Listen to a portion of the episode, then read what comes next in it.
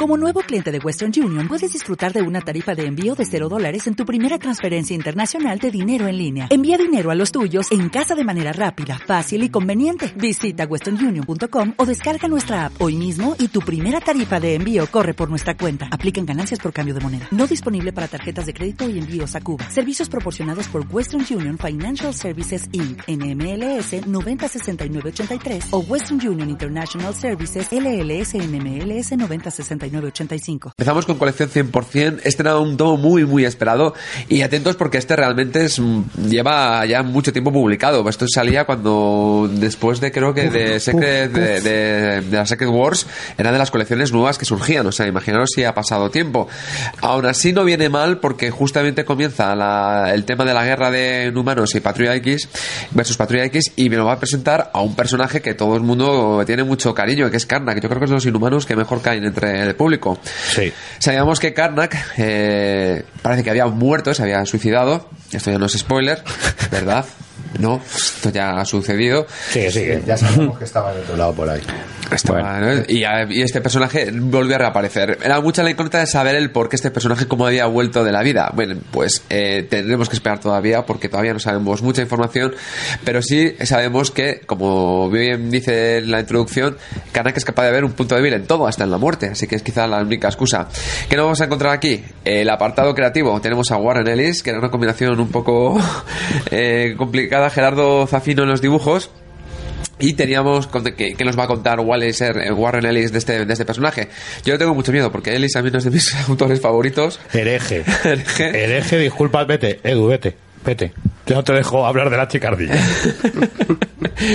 Pero vamos a ver cómo pues el planteamiento que han yo creo que le han dejado bastante carta blanca a Warren Ellis para, para con el personaje porque realmente vemos un Karnak que no se parece mucho al personaje de Inhumanos que la verdad tampoco tengo mucha información porque era un personaje bastante misterioso silencioso se Hombre, hablaba la verdad más. es que en estos últimos años es la presencia que se le ha querido dar y la personalidad que se le ha querido dar a Karnak. Si te vas al Karnak clásico, no, pero ya se es empezó. el carna de Soul. Claro, Sí, ya, sí. y daos cuenta que este Karnak ya se empezaba a ver en ya se empezaba a ver en, en la misma serie de Inhumanos incluso en Civil War ya le vemos con esta personalidad más rauda. Antes estaba ahí y te daba así con la manica cuando le decías pega y, y pegaba, pero no hacía Era un consorte siempre en segundo plano. Ahora tiene esta personalidad y todo. Dire- Diremos que es un momento idóneo porque nada más empezar este tomo vemos que está situado en la Torre de la Sabiduría, que si esté siguiendo la patrulla de Inhumanos versus X-Men, pues veréis que es uno de los lugares en los que le tenemos representado.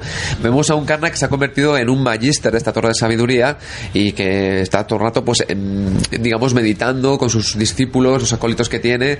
eh, Haciendo el Gandalf por ahí. Sí, una especie de meditación profunda hasta que de repente aparecen los agentes de SEAL, eh, Phil Coulson y no recuerdo la chica, eh, la, la otra chica eh, que aparece en la serie, que es quizá una cosa buena porque hace que vincule este Las personaje. Kai, esa, las Kai. No, es la, la otra, la científica. ¿Pero tú lo has Eh, leído o no te lo has leído? Sí, sí, sí, lo que pasa es que no me acuerdo el nombre, pero el resto es Yo que... tampoco me acuerdo y no pasa nada, ¿eh? La Ahí chica. estamos. La que estaría ahí ya con el otro científico, ¿no? Sí, esa, Simmons. Simmons. Ah, Simmons, que no me salía. Y el otro era Fitz. Sí, eh, pues vemos que le, le- le llaman, le reclutan, además es gracioso como, como, como le llaman, para que investigue la desaparición de un chico que tras sufrir las neolas terrígenas, la transformación, parece que no tiene ningún superpoder, pero aún así ha sido secuestrado. Esta es la premisa con la cual Karnak se pone en una investigación en la cual mm, parece ser que un culto, una especie de secta o una especie de culto, culto religioso eh, está detrás de la desaparición de, de este chico. Vemos a un Karnak, la verdad que es bastante eh, pues con esa filosofía que tiene de la cual pues eh, soy capaz de encontrar el punto muerto de todas las cosas. Punto débil, punto Eh, débil. perdón, el punto muerto, el punto débil de todas las punto cosas, G. el punto muerto. Hombre, el mata de bien, que lo, lo Ese es guapo, como superpoder. lo guapo de este Karnak es que, que va a saco y si tiene que reventar cabezas, pues la revienta. ¿sabes? Exacto, se le ve súper, súper. eh, vamos, a veces parece como una especie como de lo vendo. La verdad es que mm, al principio me estaba un poco diciendo, no me encuadraba, pero según avanza la trama, vemos que este personaje sí que va mostrando un. eh, pues esa personalidad que está dando Warren Ellis, que al final debo reconocer que, que, que sí que ha encontrado con, con, el personaje eh, en el clavo. La verdad que según avanza, vamos viendo cómo este chaval, mm, sup- mm, si, sabemos si tiene superpoderes o no tras haber expuesto a las nielas terrígenas, parece ser como lo contrario de lo que, de lo que es Karnak. Eh, en vez de encontrar el punto débil para destruirlo, él es capaz de encontrar el punto débil para hacerte más fuerte. Esta es la historia que son los primeros seis números, si mal no recuerdo, de la, de la serie. Continuará con más tomos. No. Y, no, ¿esta está cancelada? No, está cancelada. Canceladísima. Sí, vaya, me pensé que, que seguía. Además, hay, que, Oh. hay que contar un poco una cosa y decir que Warren Ellis pidió perdón por la calidad de la serie. ¿eh? Sí. Él no quedó contento. Yo, yo como Warren digo, tengo, o, o como se diga, tengo que, que aquí eh, bajarme un poco del carro.